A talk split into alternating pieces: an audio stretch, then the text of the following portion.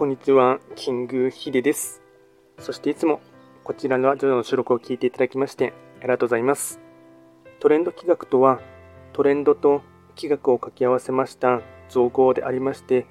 主には旧世企画とトレンド、流行、社会情勢なんかを交えながら、毎月定期的にですね、運勢と、あとは会員コードについて簡単にお話をしておりますので、まあ、ぜひともいいねとフォロー等していただけると大変励みになります。で今回ですね、やっていきたいものに関しましては、ちょっと新しい企画をですね、ちょっとあの以前からやりたいなと思っていたものをですね、あのテスト的にスタートしたいかなと思います。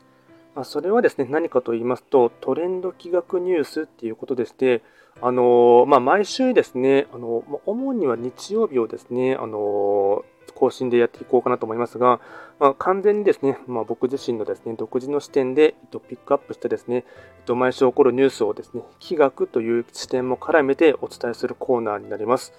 で、これを続けるですね、あの意図といたしましては、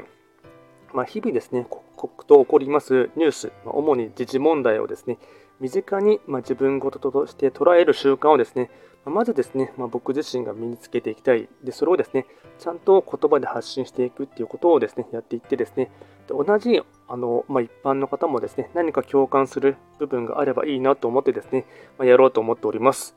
で、今後はですね、もちろん内容をですね、もっと拡充していきたいなっていうつもりはですね、ありますが、まあ、まずはですね、まずはやってみるっていうことが大事かなと思いますので、模索しながらも、まあ、日々ですね、刻々と起きたニュースをですね、週間ごとにまあ勝手に選んでいきたいと思いますので、まあ、最初はですね、内容が若干薄いとですね、感じることもですね、まあ、承知の上でま発信していこうかなと思います。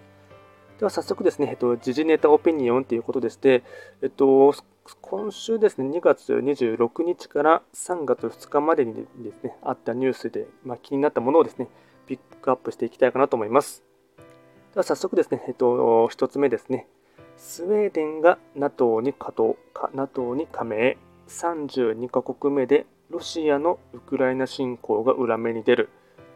2022年の2月24日から始まったロシアによるウクライナ侵攻。旧ソ連時代のですね雪辱を晴らすためにプーチン大統領の勝手な被害妄想から領土拡大に向けてウクライナへ軍事的な圧力をかけたのが約2年以上ですね、続いてしまっているのがですね、まあ、戦争の始まりになります。で、こちらがですね、NATO に加盟したっていうところがですね、2月の26日にですね、決まりました。まあ、今までずっとですね、えっとまあ、スウェーデンが加盟したところがありますが、えっと、ハンガリー、あとはトルコがですね、少しいろいろとイチャモンをつけていたというかですね、いろいろともっと条件つけつけていてですね、長引くかなと思っていたところですが、まあ、ちょうどですね、また決まったというところですね。なので、これでバルト海をですね、ほぼ覆う形になってですね、まあ、ロシアにとってはですね、まあ、これは大きな誤算かなと思いますし、えっと、ま、今のですね、現大統領のですね、プーチンからするとですね、ま、これも、ま、もろにですね、領土拡大をですね、たものがですね、裏目に出てしまったというところかなと思います。で、プーチン大統領はですね、まあ、気学的に見ていきますと、彼はですね、三匹木星が本命の方になりまして、で今ですね、まあ、軍事対抗しているウクライナのですねゼレンスキー大統領は五黄土星が本命星になります。なので、えっとまあ、もちろんこれがですね、あの気学的にですね、まあ、分かりやすくシンプルに言うとですね、3匹木星のプーチン大統領と、あとはですね、五黄土星のウクライナのですね、えっとゼレンスキー大統領の、ま、戦いっていう感じにはなりますが、まあですね、運勢の勢いとしてですね、えっとまあ、若干今年の傾向で言うとですね、まあ、プーチン大統領の方がですね、勢いはあるかなと思ってしまいます。でただですね、まあ、プーチン大統領の思惑としてはですね、まさかこんなに、えっと、約2年前ですね、長引くとは想定していなかったかなと思いますが、まあ、アメリカやあとはヨーロッパ、もちろん日本も含めてですね、ウクライナへの軍事的支援の会もあって、まあ、現時点での、ま戦況は、まあの苦しいながらもですね、なんとか持ちこたえているのがウクライナになります。でしかしですね、領土拡大を図るプーチン大統領からしたらですね、北欧の隣国がですね、次々と NATO に加盟していくっていうのはですね、まあ、誤算だったと思いますし、まあ、当然ですね、彼としてはですね、敗北感も感じているかなというのはですね、あの思います。で、今年はですね、もう一つですね、まあ、ビッグな、これから起こるですね、あの出来事としてはですね、大統領選挙がありますので、まあ、おそらくですね、あの情報操作により、まほぼほぼプーチンがですねまた大統領に当選する確率は高いとは思いますが、早く彼の暴走がですね収まることを切に願います。で続いて2つ目ですね。トランプの勢い止まらず共和党候補連戦連勝と2024年11月に待っております大統領選挙のですね共和党の候補選びでトランプ氏のですね人気っぷりが炸裂しております。と対抗馬はですね現時点ではですね唯一ニッキー・ヘイリー氏がですね、まあ、女性の方ですねがですねとやっていますがポイントも大差で負けており正直なところですねライバルとはちょっと言い難い状況ですね。で、まあ、残念ながらこのまま進めばですね、まあ、再度トランプ氏と、あと現大統領のですね、バイデン氏との一騎打ちになりそうな展開になりますが、えっと、これがですね、トランプ氏はですね、えっと、今ですね、アイダホ、ミズーリ州、あとミシガンもですね、勝ってますし、で対抗馬のヘイリー氏がですね、確か地元がサウスカロライナ州サウスカロライナ州だったと思いますが、そこでもですね、ボロ負けしているっていうところがあってですね、まあ、ちょっとですね、状況は厳しいかなと思います。でちなみにですね、トランプはですね、えっと、気学的に見ていきますと、本命が旧歯科生となりまして、あとですね、えっと、民主党のバイデン現大統領はですね、白く木星。なので、2024年の運勢の勢いだけで見ていきますと、まあ、こちらもですね、まあ、トランプの方がですね、勢いがあるかなと思います。で、まあ、正直ですね、他国の状況とはいえ、まあトランプは現ですね、えっと、70代で、バイデン大統領は80代。なので、まあ、お互いにですね、若いとはちょっと言い難いところがありますので、あこの4年の間にですね、もっと若い芽が出てこなかったのかなって思うのはですね、まあ、正直ですね、率直に思うところがですね、今日この頃であります。で続いて3つ目ですね、えっと、大谷翔平選手が日本人女性と電撃結婚を発表。新天地のドジャースに大型移籍をした大谷翔平選手が何の前触れもなく結婚をですね発表しました。まあ、もちろんこれはですねおめでたい、ね、ニュースではありますが、まあ、マスコミ各社も含めてですね、まあ、我々一般人もですね、まあ本当にびっくりしました。ちなみに大谷翔平選手はですね、と気学的に見ていきますと、本命星が六白金星の持ち主になりますので、えっと、2024年の年番上は北東海座の八白土星の上におりますので、新たに家族を築くというのは、まあ、とても今年のいい運気に乗っているなというのはですね、率直に思いました。八白土星には親族引き継ぎという勝利がありますので、でですね、えっとまあ、注目されているのはですね、お相手の方は一般女性とのことですが、まあ、ネット上ではですね、いろいろ憶測が出ていますね。まあ、あのバスケット選手のですね、まあ、かの方ではないかなとかですね、いろいろと憶測が出ていますが、まあ、現時点ではですね、まあ、あの正確な情報はわからないところではあります。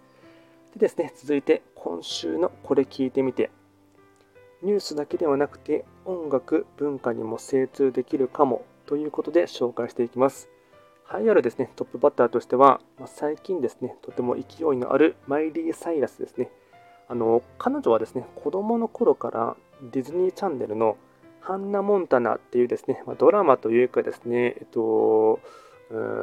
映画というか、そういったものでですね、絶大な人気を誇って、つい先日はですね、グラミー賞で年間最優秀レコード賞、あとは最優秀ポップソロパフォーマンス賞を初受賞しました。ハナ・モンタナはですね、なんでこう絶大な人気があったかっていうのをですね、こう今言ったかと言いますと、これ個人的に肌感覚でめちゃくちゃですね、実感があるのは、確かですね、もうほぼ14、5年前になりますかね、まあ、僕自身がですね、えっと、カナダのトロントに留学していた時にですね、えっと、その時にやっぱりですね、アメリカとかですのですね、えっと、テレビ番組とか人気っていうのをですね、肌感覚ですごく感じていましたので、と、それがですね、まあ、ハンナ・モンタナっていうですね、えっと、まあ、ディズニー系のチャンネルで、そこからですね、まあ、彼女はですね、ずっと頑張っていましたが、やっとですね、グラミー賞でもですね、あの出てきたという感じですね。で、たびたび彼女の場合はですね、あのまあ、ゴシップニュースにもよく出てくるですね、まあ、アメリカのスターではありますが、まあ、見事に、まアーティスト、ミュージシャンとしても大きなですね、功績を残しました。で、選ばれた楽曲のフラワーズは、ストリーミングサービスで2023年ですね、最もダウンロードされた楽曲になります。まあ、曲聴いていただくと分かると思いますが、あのまあ、個人的に思うのはですね、80年代のソウルミュージックを彷彿させるもので、自身の体験を書いた歌詞が話題になっております。まいわゆるですね、ま自己肯定感ソングですとか、あとは、えっと、ソウルラブとかですね、自分自身のですね、えっと、自分自身のことをちゃんとですね、称えるっていう感じのですね、歌詞がですね、話題になっております。で、これを気学的に見ていきますと、まあ、マイリー・サイラスはですね、1992年生まれの八白土星がですね、本命星なので、今年はま韓流の年にはなりますが、ま、ノミネートされたのは去年の話で、えっと、2月の初頭にですね、グラミー賞になりましたので、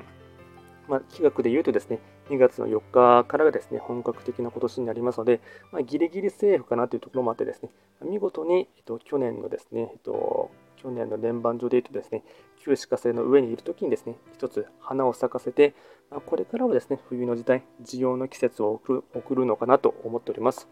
で昔からですね、えっと、彼女のですね活躍っぷりを見ている身としてはですね、まあ、とにかくマイリー自身はですね典型的なアメリカのですねポップスターなので、まあ、女性でも強くたくましいっていうところがですねすごくですね垣間見れます。